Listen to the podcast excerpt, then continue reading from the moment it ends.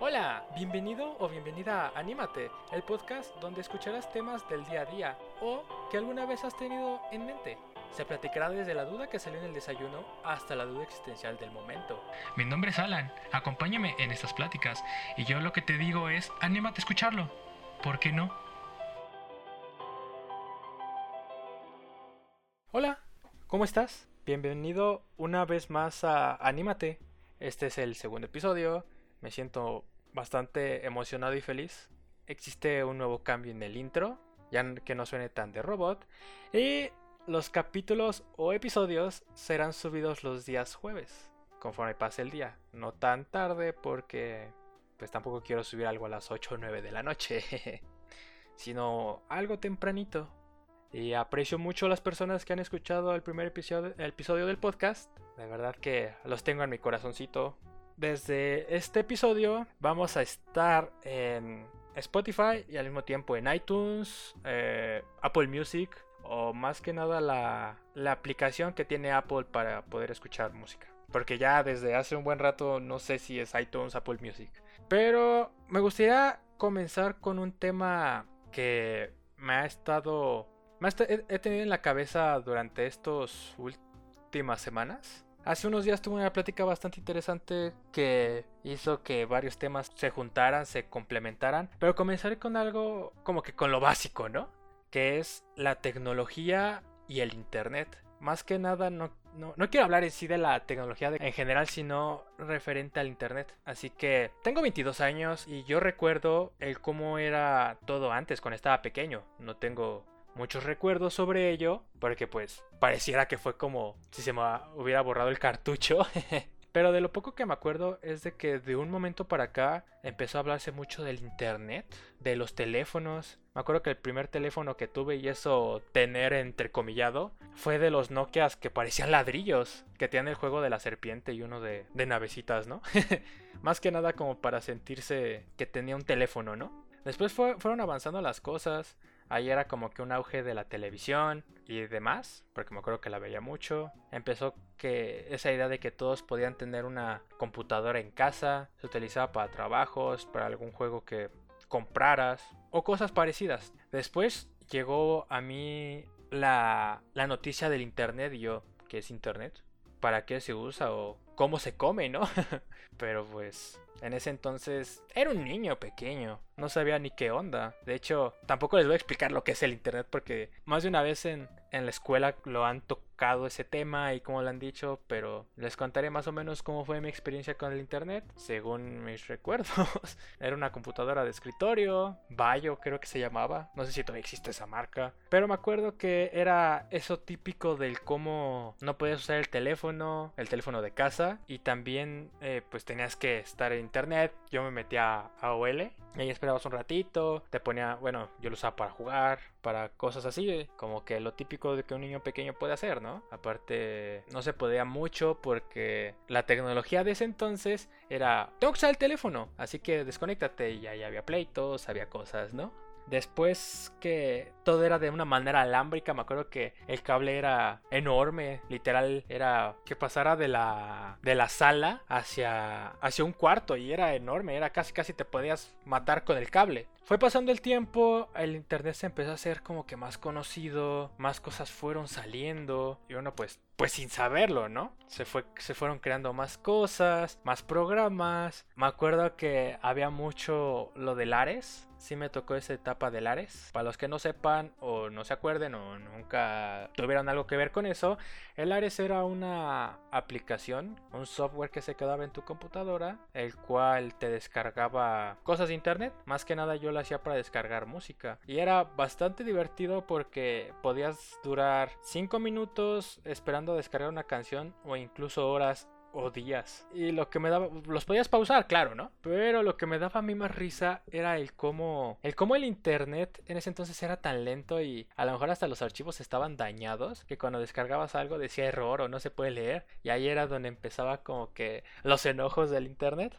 Y ya digo eso como por los 2005 por ahí, ¿no? Fu- fue este avanzando la tecnología a un grado en el que en esos entonces no me no no hubiera pensado todo lo que hay ahorita, ¿no? Empezaron a salir teléfonos diferentes, con colorcitos, y fue como, da ah, cara, ¿y esto para qué, no? ¿Para qué lo quiero? Yo no las quiero marcar y así. Después los teléfonos ya con cámara y wifi, y fue como de, ok, eso está bastante, bastante extraño, ¿no? ¿Para qué quiero cosas así? Después el internet fue saliendo, las redes sociales, el, el MySpace, el High Five, el Metroflow. De esos tres que dije, nada más el High Five y el MySpace eran los que probé el Metroflow. Fue más de escucharlo. Y después comenzó Facebook. Ahí es donde siento yo que empezó a tener un impulso el internet y la tecnología por, por igual y es algo que pensamos que iba a ser pasajero, ¿no? De cómo algo creado así de la nada pudiera tener tal impacto. Empezamos a tener teléfonos más, más padres, más útiles, tanto de que comenzaré con las cosas buenas, sobre cómo yo lo he podido ver, lo he podido sentir, lo he podido ver en otras personas, amigos, familiares, incluso conocidos, del cómo antes era difícil poder contactar a alguien, mandarle un mensaje o saber cómo estaba, ¿no? Sea porque está en otro país, en otro estado, o vive muy lejos de tu casa. Sí, pues ver a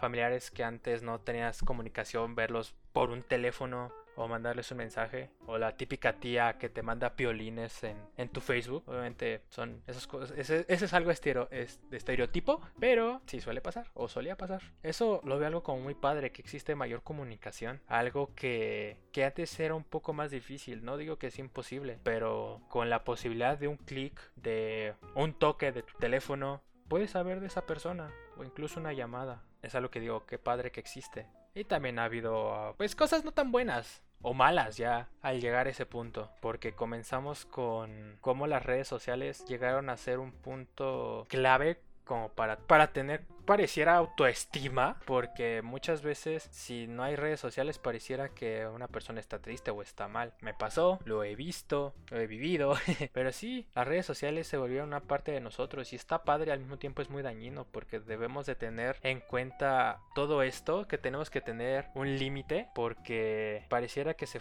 que es algo que no podemos vivir sin sin eso. Comienzo con que Facebook ahora, bueno, en sus principios era nada más como para tenerlo ahí de, ay, tengo Facebook, soy, soy cool, soy una persona chida, ¿no? Después empezaron a meter más cosas. Me acuerdo que la etapa de los, los jueguitos que estaban ahí, el Farmville y cosas por el estilo, la verdad es que lo único que me acuerdo es Farmville, pero desde ahí es como de un, bueno, para jugar y así, hablarle a tus amigos de la primaria, secundaria que a lo mejor tenías años sin ver ya llegó un punto en el que esa parte de Facebook se convirtió en una necesidad de compartir en dónde estás, compartir a cada rato qué onda, contigo, no sé, una un meme que ahorita ya están bastante de moda. También recuerdo esa etapa de los memes. Me acuerdo que empezaban con los con los que eran en blanco y negro, el, el Forever Alone. Creo que es el único que me acuerdo ahorita, pero así comenzó y empezaron a salir más.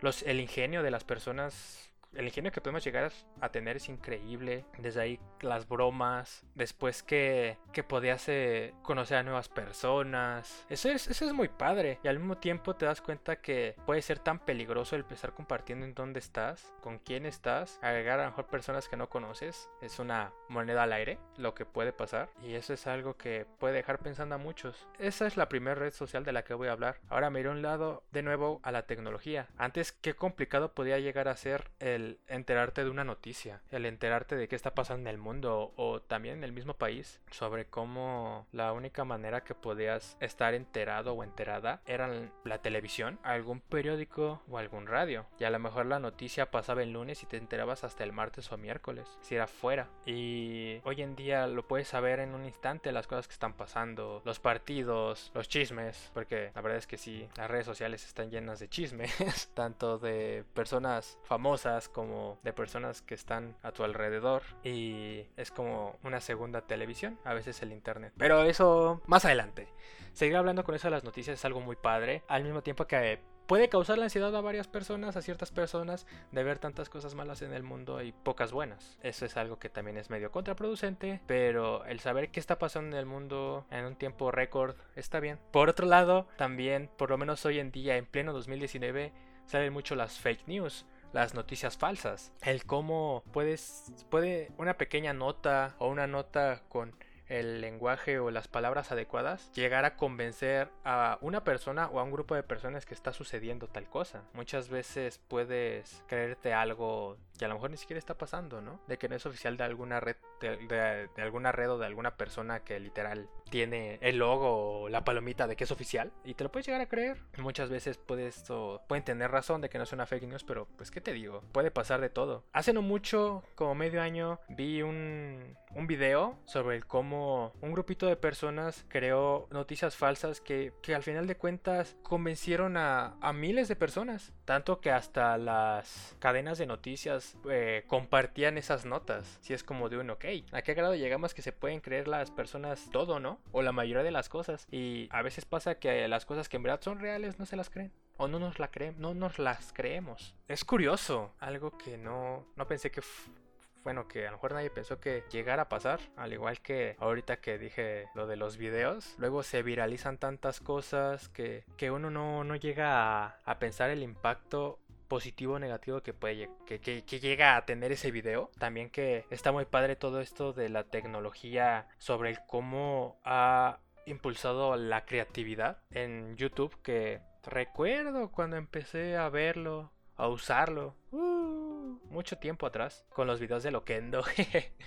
o ya hablando de vloggers, en su momento sí llegué en la etapa de los vloggers cuando empezaba Wherever Tomorrow. Es alguien conocido aquí en México. Tenía como 4 o 5 videos. Un amigo en la secundaria, estaba en la secundaria, me, me, lo pasó y es como de un, wow, este, este chavo, está chido su contenido, me reía mucho. Y así fueron saliendo más bloggers, mejor contenido, cosas que no se atrevían todas las personas. Y sí es como de un, wow, ¿cómo, cómo llega a tener un impacto tan, tan, tan padre el estar creando cosas. El que si alguien se animó y dije, no, y dijo, voy a crear esto, voy a hacer esto, no me voy a detener. Y hasta ahora, pues, siguen vigentes. Y conforme fue pasando el tiempo, empezó a salir como la idea de el internet o, YouTube es, el, es la nueva televisión. Porque llegó un momento en el que estaba lleno de chismes, de los clickbaits, de este... Un, click, un clickbait es como la miniatura que te aparece en YouTube y el, y el título del video es No creerás lo que me pasó increíble, pasó esto, o adivina qué fue lo que pasó, como para ganar vistas, empezar a, ganar, pues de eso, de esos clickbaits. De pronto sí, sí, en el grupito en el que estaba en esos entonces, era lo de que se estaba volviendo el internet o YouTube una, una segunda televisión, la nueva televisión, y no estaba padre. Qué triste que, que si hoy en día sigue siendo así, no hayan hecho algo al respecto. Después de todo eso, recuerdo que empezó la etapa de los de los gamers, videojuegos, la gente que se grababa para jugar, empezaron con Minecraft o cosas así, con el Call of Duty. Muchas muchas cosas que uno dice, decía en su momento, pues ¿para qué, no? ¿Por qué voy a querer ver a alguien jugar algo que yo no estoy haciendo? Y ahí es donde sale la idea, los que defienden de, pues tú ves el fútbol y tampoco le estás jugando, tú ves tal deporte y no le estás haciendo. Lo que importa no tanto es el, el cómo juega la persona, sino el contenido o la plática que puede llegar a darse, o que pueda dar el mismo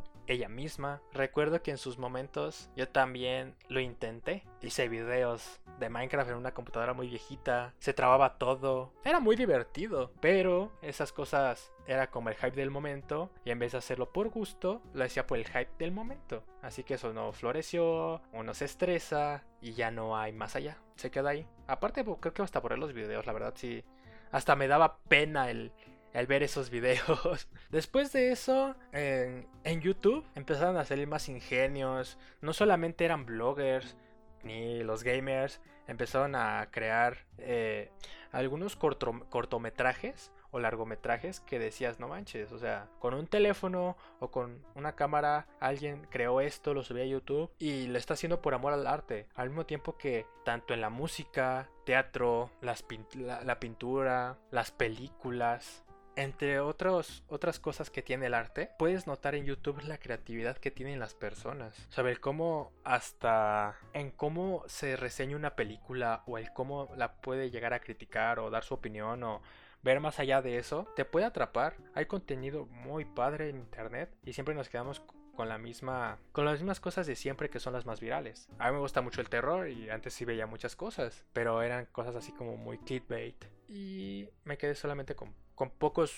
youtubers que hacen algo que me agrada. Así que podría decir que ahí depende mucho de gustos, pero si ahí le escarbas bastantito en, YouTube puedes encontrar increíbles artistas animadores, personas que cuentan historias, personas que dan su opinión y que la dan de una manera que te hace pensar o, o da de qué hablar, pues increíble. Después recuerdo, hace no mucho, eso sí ya tiene como 7 años, o sea, no es tanto, que empezó a salir también lo de las, transmisiones, retransmisiones, en una página que se llama Twitch, donde podías ver en vivo a tu streamer favorito para poder platicar con él en el chat o verlo hacer cosas, jugar, platicar, lo que se pudiera y hasta hoy en día eso lo he visto más fuerte, pero está muy interesante el cómo, cómo la plática que te puede llegar a dar una persona te puede mantener entretenido por mucho tiempo y te puedes reír, te puedes enojar con esa persona, o sea, con él no, no, no por él, pero es muy padre eso. Aunque de todo lado bueno también tiene el lado malo porque los hypes pues atraen mucha gente. El hypeo puede tragar a muchas personas y hacer que los creadores de contenido que tienen ese hype puedan atraer a, N cantidad de personas y pues a mí eso no me agrada. Eso es hablando un poquito de, del entretenimiento en el internet. Después quiero hablar sobre lo que es mucha fotografía. Me gusta mucho ver las ideas que, que tienen amigos o conocidos o hasta desconocidos y el cómo la cómo lo suben en un Facebook, en un Twitter o en un Instagram, es algo que, que cuando veo digo, ¡ay! Increíble cómo se te ocurrió esa idea, cómo en algo tan simple puedes compartir tanto y también el cómo hasta lo más burdo puede llamar la atención. También los lugares donde puedes llegar a escribir, a desahogarte, así como un Twitter, un Tumblr, porque en su momento también me acuerdo que usé Tumblr y tengo como 7, 8 años o hasta más usando Twitter. Y la verdad es que puedes encontrarte de todos, desde una persona feliz que comparte todo su día, una persona triste que, que su vida no sabe pues, pues por dónde va, alguien que no ha dicho las cosas, o ver cómo los famosos te responden, ver cómo los chismes se propagan. Es una red social muy divertida, me gusta usarla, pero, pero ahí tengo también algunas dudas. Antes de comentar eso, me gustaría hablar de lo que es Tumblr. Es ahí donde, como un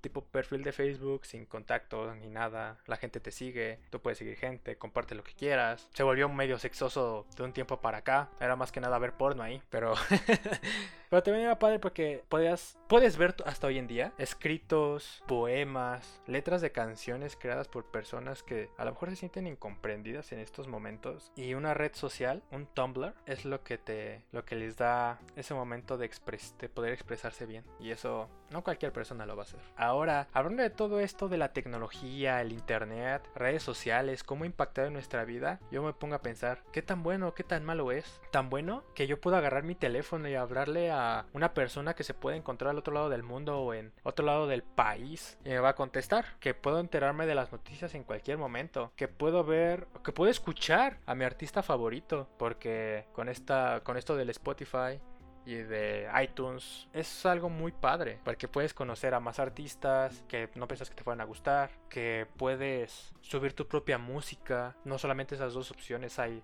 hay más. Esa no tienes limitantes en esto. El internet es tan vasto que puedes agarrar tanta información que a veces ni siquiera nosotros la utilizamos. Así que es algo que me gusta mucho del internet, aparte que es padre toda la creatividad que puedes, puedes llegar a ver de diferentes personas. Y también los pensamientos de otras personas, hablando de Facebook o Twitter. Y ahora lo, lo, malo o lo que yo siento que no está tan padre de que dependamos tanto de ellas. Si sale una fake news, una noticia falsa que puede mover a medio mundo y a lo mejor está acusando a alguien, la otra persona puede estar condenada aunque él, él ella no haya hecho algo. Sobre el cómo nos ha dado esa, hablando de redes sociales, una barrera, un escudo para poder decir las cosas, mandar indirectas, el poder hacer ese tipo de, de cosas sin, sin tener un contacto humano por así decirlo. Eso no, no, no, no es algo que a mí me guste porque nos escudamos en redes sociales, que, que preferimos tal cosa, que preferimos estar en ese, en ese rollo que socializar. Está bien, pero tampoco se me hace tan padre que sea así toda una vida, ¿no? También que hoy en día el querer ser influencer, youtuber,